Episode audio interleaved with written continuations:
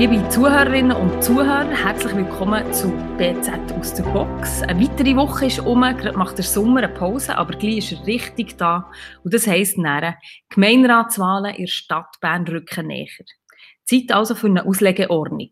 An meiner Seite ist heute Cedric Fröhlich, mein Name ist Claudia Salzmann und bei uns ist heute der Mann, der für die Berner Zeitung die Berner Stadtpolitik seit Jahren beobachtet, Christoph Hemmann. Leute, schön seid ihr da. Christoph, herzlich willkommen. Danke vielmals. So, zuerst machen wir noch ein bisschen News. Cedric, was hat die Woche für Schlagzeilen gesorgt? Ja, es ist vielleicht ein der Moment, wo wir unsere Frostperspektive zuerst mal verlieren und kurz in die USA schauen. Dort ist der gewaltsame Tod vom Afroamerikaner George Floyd in Polizeigewahrsam der letzte Funke gewesen, kann man sagen, wo das Bauverfass hat zum Explodieren gebracht. In Dutzenden amerikanischen Städten sind die Leute auf der Straße. Sie protestieren gegen die noch immer grassierende Diskriminierung von Afroamerikanerinnen und Afroamerikanern und auch gegen Polizeigewalt. Und während wir oder während in den USA Tausende von Menschen auf der Straße stehen, schauen wir und die Welt einigermaßen perplex darüber und vergessen dabei vielleicht dass Alltagsrassismus auch bei uns ein ungelöstes Problem ist. Auf die Tatsache haben am letzten Montag, und da wären wir jetzt wieder zu Bern, rund 250 Personen im Berner Rosengarten aufmerksam gemacht. Die Polizei hat die friedliche Kundgebung trotz der Corona-Regeln gewähren Teilnehmer haben sich, Zitat, sehr darum bemüht, Schutz- und Hygienemaßnahmen einzuhalten. Kommen wir zu Fußball kompakt. Der äh, Dennis Hediger vom FC Thun hat nach langer Verletzungszeit diese Woche jetzt seinen Rücktritt bekannt gegeben. Dann hat auch IBE für äh, Schlagzeilen gesorgt, nämlich haben sie einen neuen Hauptsponsor, der heißt Plus 500. Das ist ein Anbieter von Online-Finanzleistungen. Und bleiben wir bei den Finanzen. Beim FC Basel sieht es nicht ganz rosig aus. Die haben 20 Millionen Minus gemacht.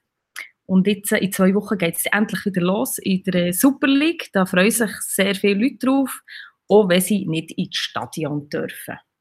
Der städtische Finanzdirektor Michael Ebersold hat am Donnerstag das Budget für das nächste Jahr vorgelegt und die Stadt rechnet mit einem Defizit von satten 37,2 Millionen Franken.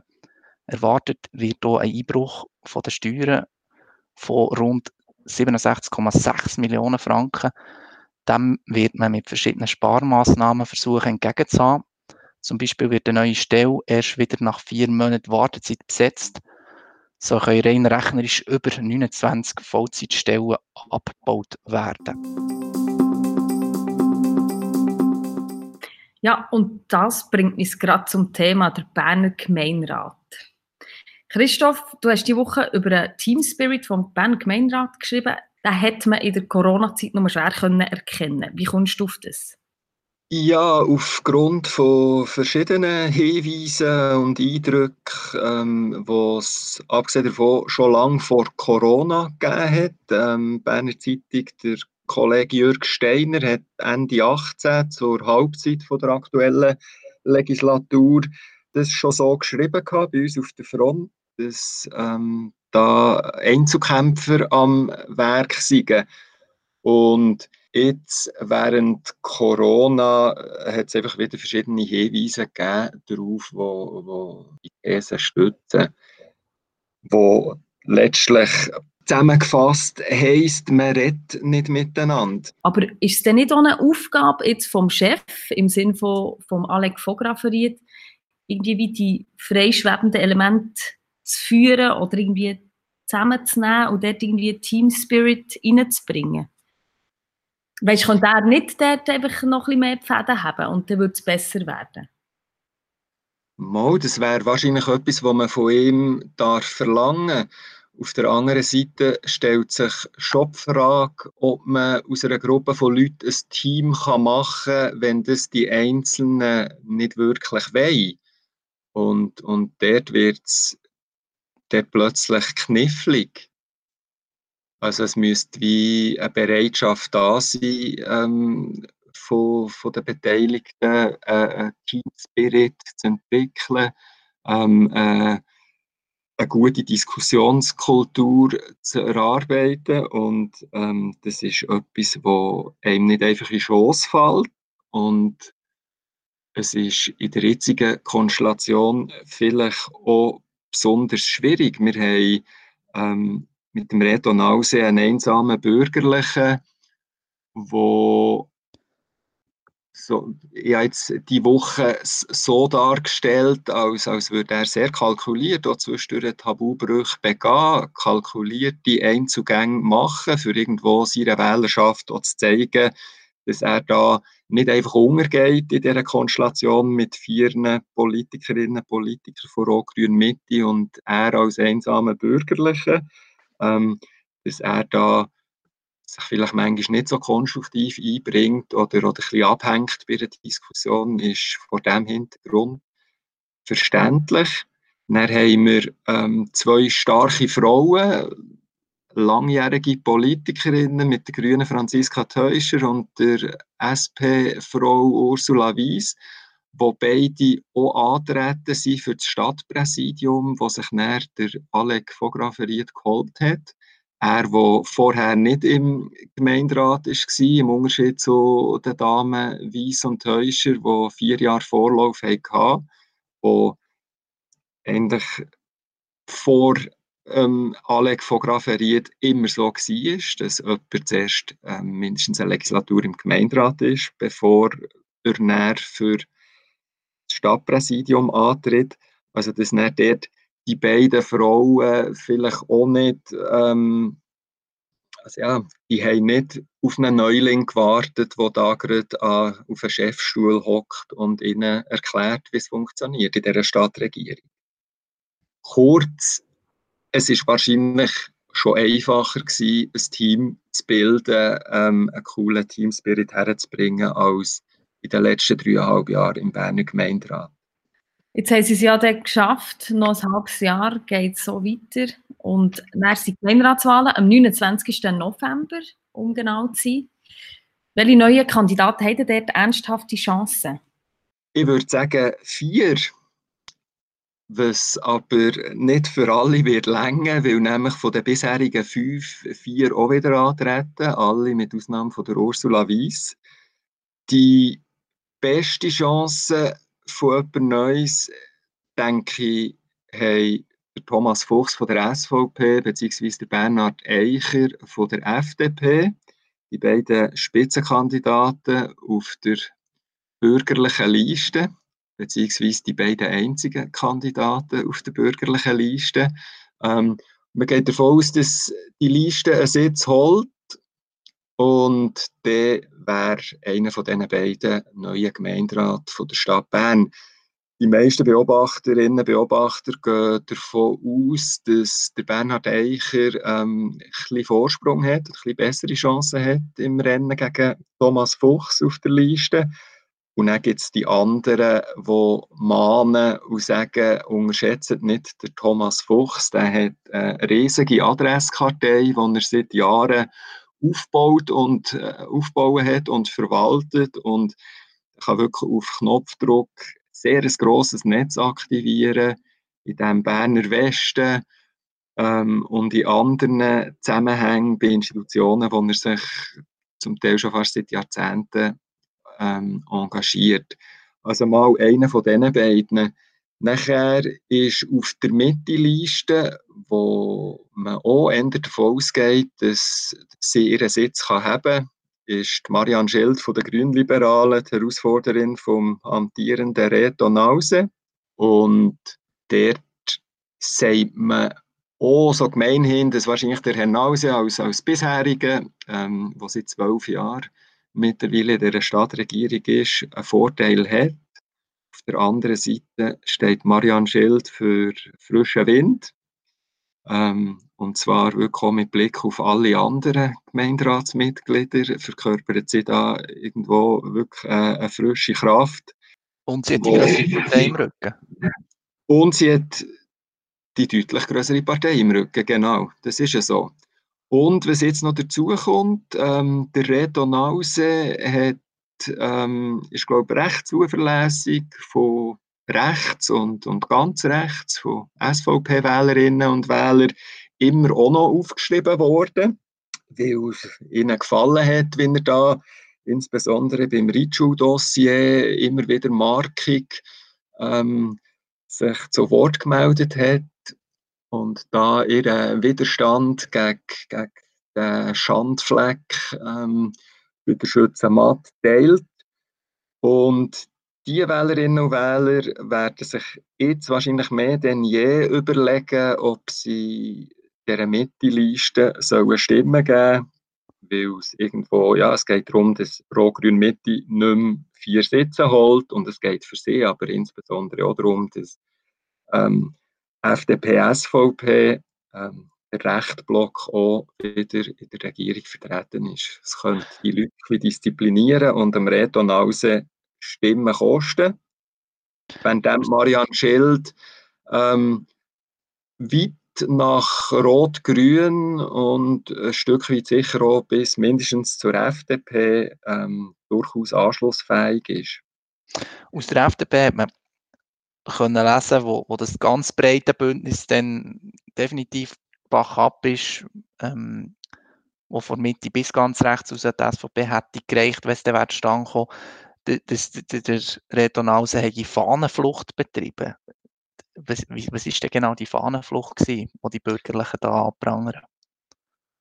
Ja, das ist eine historische Sünde, die sie ihm immer noch vorhaben, zum Teil. Also der Reto Nause ist ähm, seinerzeit, seinerzeit ähm, auf einer bürgerlichen Liste mit FDP und SVP im Gemeinderat gewählt worden.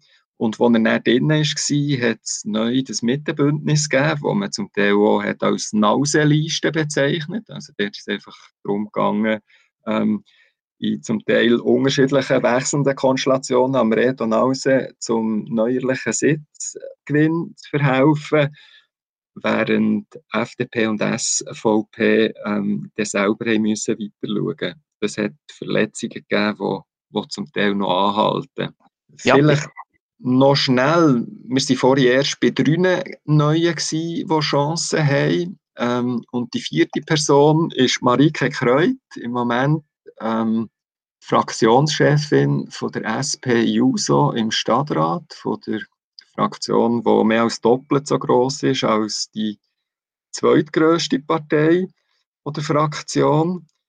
Fraktionschefin von, von dieser Partei, die seit Jahren, seit mehreren Legislaturen eigentlich zwei Sitze fest abonniert hat in dieser Stadtregierung und bis zu der Wahl von Malek Vograferiet ins Stadtpräsidium auch noch gut das Stadtpräsidium für sich ähm, fest gebucht hat.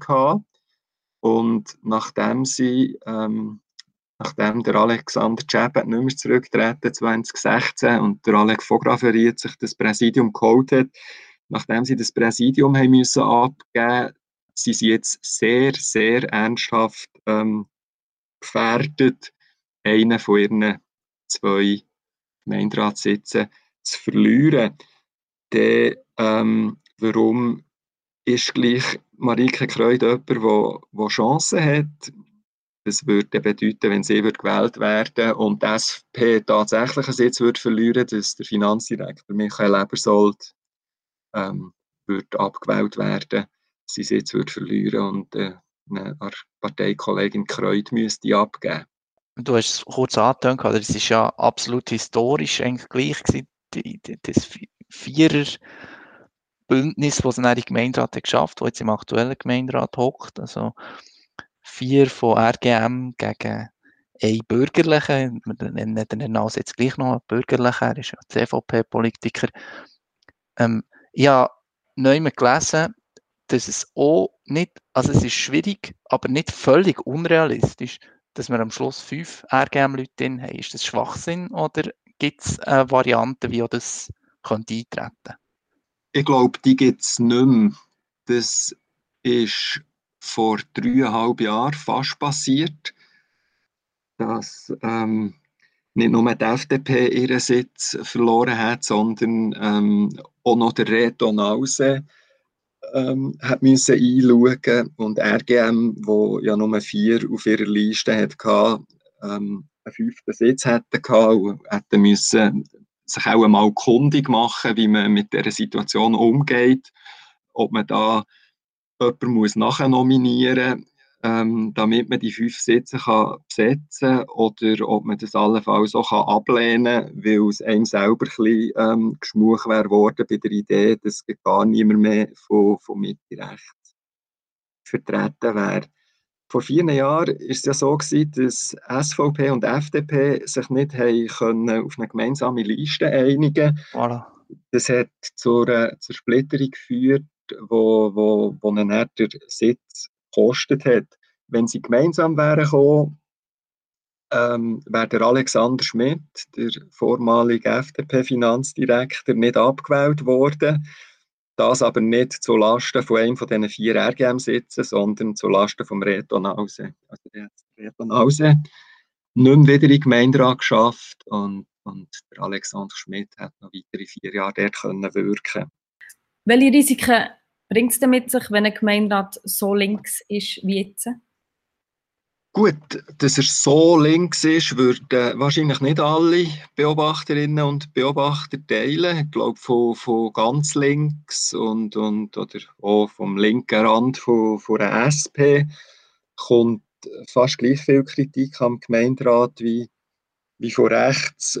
Etwas, wo, wo der Gemeinderat schon fast zu seinen Gunsten könnte ausschlachten könnte, wenn man aber kann finden wenn beide Lager ähm, angemessen unzufrieden sind, machen wir ja vielleicht gar nicht so einen schlechten Job. Ähm, aber ich glaube einfach, was viele finden, oder was halt auch wieder das Schweizer Modell ist, dass die verschiedenen Kräfte alle in die Regierung eingebunden sind, haben aber eine gewisse Relevanz. Ähm, von diesem Prinzip ist man abgewichen mit dem historischen Ausreißer, dass da plötzlich vier von fünf aus dem gleichen Bündnis sind, was ja Klammern mit dem Wahlsystem zu tun hat, wo grosse Listen bevorteilen, ähm, wo dazu geführt hat, dass RGM mit gut 60 Prozent der Stimmen 80 Prozent, nämlich eben vier von fünf Sitzen geholt hat, oder? Und da gibt es auch viele, die finden, der Diskurs ist, äh, ist ein konstruktiver, ist ein interessanter, wenn verschiedene ähm, Perspektiven eingebracht werden. Wenn jemand von RGM nicht schon zum Voraus weiss, dass sein Geschäft einfach durchkommt, dann muss er es besser vorbereiten, dann muss er besser argumentieren in einem Gremium.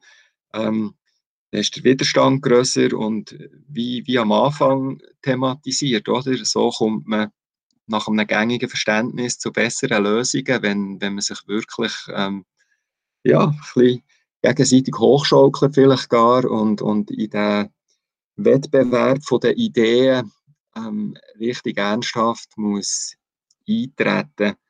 Und da gibt es in der Stadt Bern jetzt sogar unabhängig von, von dieser Viererkonstellation im Gemeinderat, aber einfach nach ähm, über einem Vierteljahrhundert rot-grüner Dominanz schon auch die Leute, die finden, dass das grundsätzlich an einer Politlandschaft nicht gut tut. Dann könnte man zwar erwidern, dass auf Bundesebene seit Menschengedenken, seit der Gründung des modernen Bundesstaats 1848 die bürgerlichen satte Mehrheiten haben. Aber jetzt mit Blick auf, auf das kleine Biotop Stadt Bern kann man schon finden, wer bei RGM geht, geht politisieren, der ins Parlament hineingewählt wird oder nachher rutscht, muss sich nicht wahnsinniges Bein ausreißen, für mit einer Idee durchzukommen, weil man einfach ähm, klare Mehrheiten hat. Dort muss man sich nicht wahnsinnig anstrengen. Und auf der anderen Seite, bei den Bürgerlichen, hat man in dieser Konstellation immer mehr Mühe, gute Leute zu finden. Also, sich vorstellt, jemand, der in der Wirtschaft ähm, einen herausfordernden Job hat, viel zu tun hat, äh, herausgefordert ist, wieso soll sich so jemand dann noch antun, alle zwei Wochen am Donnerstagabend ins Rathaus hocken, für sich von den Linken auf den Kopf geben. Ähm, und die beiden Faktoren zusammen können dann schon dazu führen, dass irgendwo eine Gefahr droht, dass ein Race to the Bottom stattfindet. Also eine Nivellierung gegen oben. Die einen müssen nicht, die anderen wollen nicht, können nicht. Ähm, und, und, und so ja, irgendwo eine gewisse Erosion an Know-how und an Diskussionskultur stattfindet. Hat er gerne eine Chance verpasst, eine historische Chance in den letzten dreieinhalb Jahren? Ja, schwierig zu sagen, denke ich. Ähm, RGM hat schon lange eine Mehrheit, oder? Seit 1992. Der Alexander Chabet hat zwischendurch auch gesagt, ich bin der Stadtpräsident von allen Bernerinnen und Berner und nicht nur von den Linken oder nicht nur von den SPlerinnen und SPler. Und, und hat dort auch immer wieder irgendwo deutlich gemacht, dass, dass er eben auch, auch die bürgerlichen und andere Minderheiten im Blick muss haben. Und der Alec von Grafferied ist antreten als einer, der nicht äh, pointiert links politisierender ähm, Mann ist, der immer schon früher, als er für die Grünen im Nationalrat war, mehr oder weniger deutlich gesagt hat, dass er seine grüne freie Liste gerne mit den Grünliberalen würde fusionieren. Also er steht ja schon auch neu für ähm, nicht nur eine lupenreine RGM-Position, was als Stadtpräsident ein Stück weit, nebst dem, dass ihm als Person entspricht, irgendwo auch sein Job ist.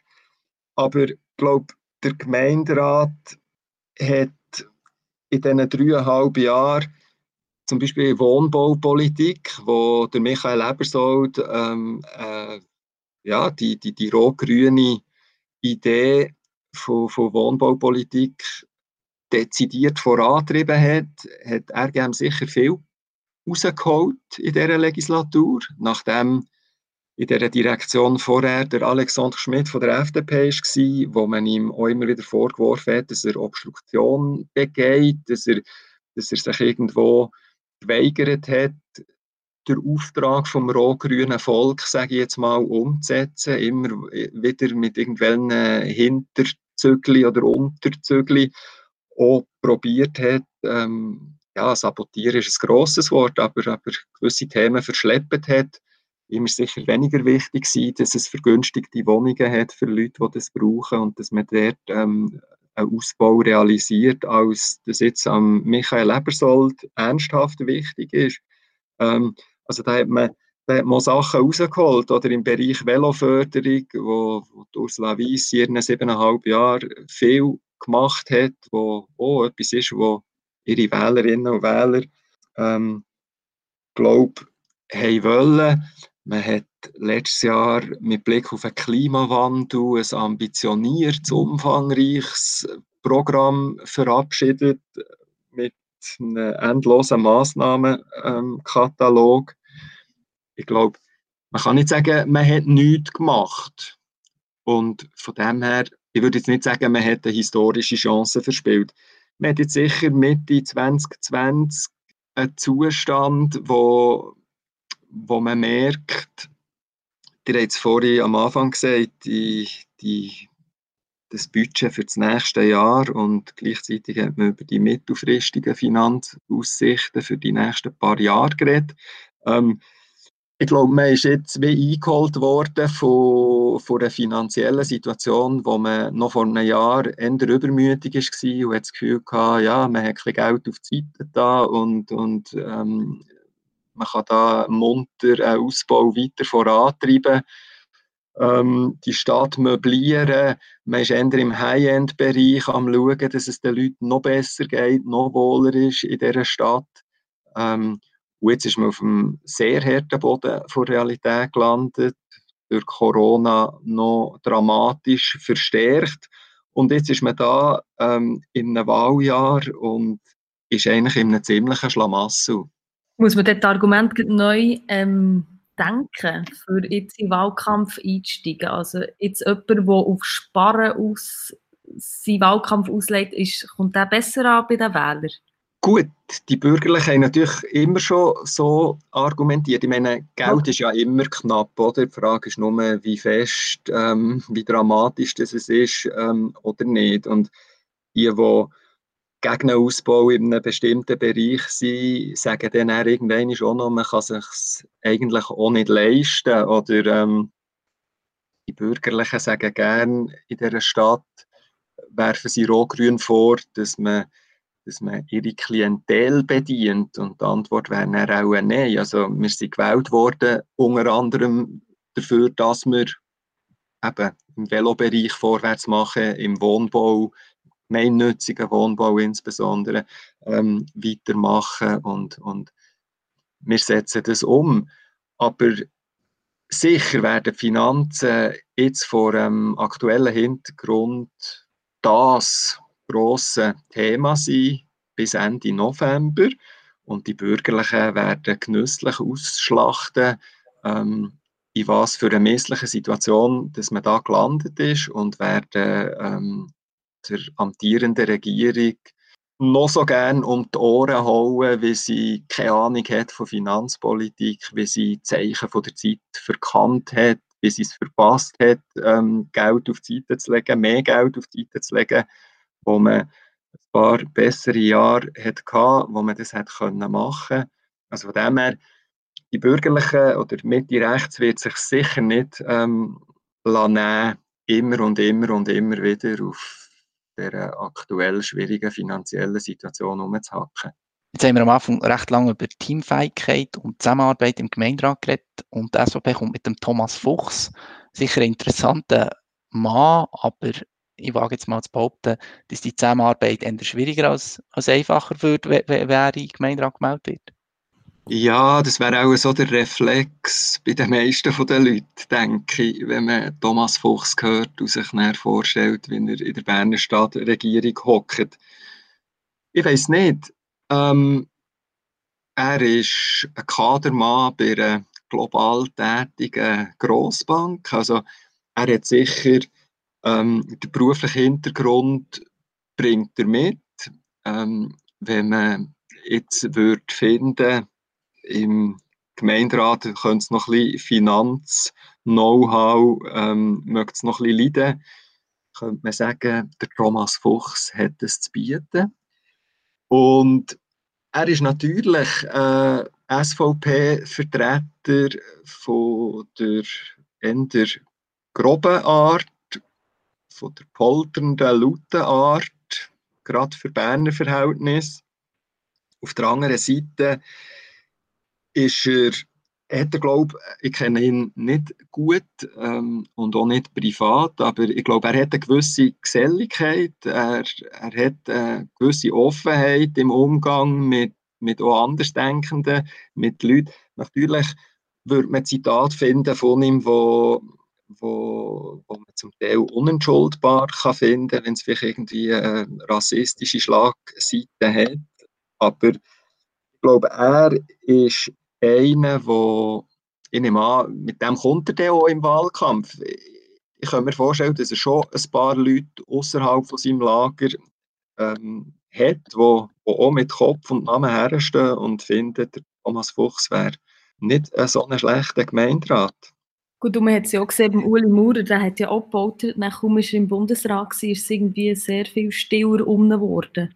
Ja, wir haben ja über Zusammenarbeit geredet, oder? Das, das seine fachliche Kompetenz, das maßen wir nicht an, die hier zu beurteilen. Und eben, wie der, der Christoph richtig sagt, ähm, sein persönlicher Leistungsausweis, so in seinem offenbar privaten Leben, der ist, glaube ich, unbestritten, oder? Der ist sicher, dass er das Know-how mitbringt, das ist ja gar nicht die Frage, sondern die Frage ist, würde die Zusammenarbeit dann noch wirklich funktionieren zwischen ihm und Frau Teuscher, zwischen ihm und dem Alec Fograverit, wo ja jetzt, ja, er, er, beschreibt sich selber als harmoniesüchtig und der Thomas Fuchs würde jetzt nicht als sehr harmonischer Mensch bezeichnen. Ähm, es ist mehr die Frage. Aber du hast am Anfang etwas Interessantes gesagt, oder? Er kommt aus dem, aus dem Berner Westen, äh, notorisch immer ein bisschen vergessen eine vergessene Region in dieser Bundesstadt. Ähm, er hat schon eine starke Wählerbasis, ich meine, der Thomas Fuchs im Westen, oder? Ja, absolut. Der Westen, wo auch immer wieder anders abstimmt als der Rest der Stadt. Ähm, zum Teil, ja, so kann man es ja schon verorten, ein bisschen die rot-grünen Hochburgen und, und denen gegenüber steht der grosse bevölkerungsreich, ähm, wenn auch natürlich mit einem hohen Ausländeranteil. Viele Leute, die, die kein Stimm- und Wahlrecht haben, aber der grosse bevölkerungsreiche Westen, wo, wo als letzte bürgerliche Hochburg gilt und wo so Ressentiments gibt gegenüber der Stadtregierung und, und Rot-Grün zum Teil auch begründet, wenn sie finden, alles, was irgendwo unangenehm ist ähm, oder Zeug, die ihr auch nicht in eurem Hinterhof möchtet ähm, oder in eurem Quartier, siedelt ihr im Westen an, wo es eine Hüttendorfzone soll geben, wo es ein BLS, eine BLS-Werkstatt soll geben, wo es einen fahrenden Standplatz seit ewiger Zeit hat. Ähm, und ja, die SVP ist stark im Westen und der Thomas Fuchs kennt sie alle.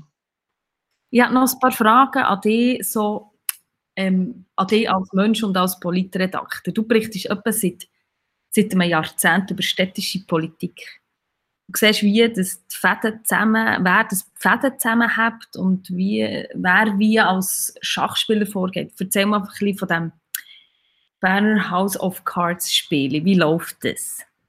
Gut, bei House of Cards sind der Politiker der ambitioniert, der am Schluss der Präsident wird von den USA ähm, und eine Journalistin, die ohne beispiellose Karriere herlegt, ähm, haben da äh, Affären zusammen und profitieren beruflich gegenseitig voneinander. Ähm, also in so etwas bin ich nicht involviert und so wie ich das kann beurteilen aufgrund von, von, von den Geschichten von meinen Kolleginnen und Kollegen, BZ und bei anderen Redaktionen, ähm, auch schon niemand, dass da jemand also zuverlässig mit immer ganz brisantem Material wird beliefert werden. Ich habe auch das Gefühl, in unserer Verwaltung gibt es äh, wenig Leute, wo, wo irgendwie, ähm, oder gibt selten Fälle, wo jemand mit, mit brisanten Unterlagen ähm, an die Medien gelangt. Und von dem her, ja, wie funktioniert das Spiel? Dann ist es dann irgendwo relativ banal, oder? Also die verschiedenen Player probieren Agenda-Setting zu betreiben, indem sie einem einladen an irgendwelche Events, an Medienkonferenzen, indem sie Themen setzen oder probieren setzen, wo, wo sie hoffen, dass, dass Medien aufspringen, das sind so Pflichttermine, oder? Und das andere ist, dass Politikerinnen und Politiker in die Medien drängen, wollen auf sich aufmerksam machen, wollen gesehen und gehört werden und, und so, ja, sich ihr Netz aufbauen, wo auch Medienschaffende dazugehören, so wie Medienschaffende sich ein Netz aufbauen, wo auch Politikerinnen und Politiker dazugehören. Und, und ja, da gibt es dann immer wieder Leute aus der Politik, die mit irgendetwas probieren, in die Medien zu kommen und die einzelnen Medienschaffenden oder Redaktionen, die entscheiden, ob das ähm, Flughöhe hat, ob das spannend ist, ob das brisant ist, ob man das in seiner Zeitung will, will abbilden oder nicht. Und so kommen dann die Geschichten zustande oder nicht. Du, noch private Frage. Du schreibst ja nicht nur über die Stadtberner Politik, du kannst auch aktiv mitgestalten als Stimmbürger. Hast du so ein Ritual, wie das Teil haben? Also, als ich noch zu Bern gewohnt bin ich dann wie so ins Spittwacher Schulhaus, das Gouverli runterlassen und dann in die Redaktion gefahren an diesen Sonntagen. Was machst du so? Ich bin auch, ich weiß gar nicht genau warum, ich habe das nie bewusst entschieden, aber ich bin auch einer, der am Sonntag, beziehungsweise immer häufiger schon am Samstag brieflich geht, äh, nein, eben nicht brieflich, physisch ähm, geht abstimmen, sein Stimm- oder Wahlzettel geht bei Urne ablassen. Ich verpasse es irgendwie, das brieflich zu machen.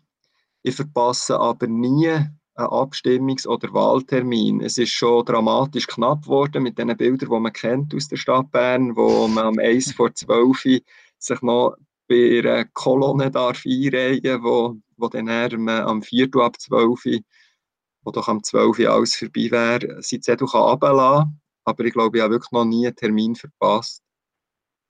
Aber ich gehe selber vorbei. Als gutes Beispiel voran quasi. Ja, merci vielmals für den Überblick. Ähm, Sehr gerne. für diese Woche von BZ aus der Box. Ich hoffe, ihr seid nächste Woche dann wieder dabei. Und bis dann, bleibt gesund.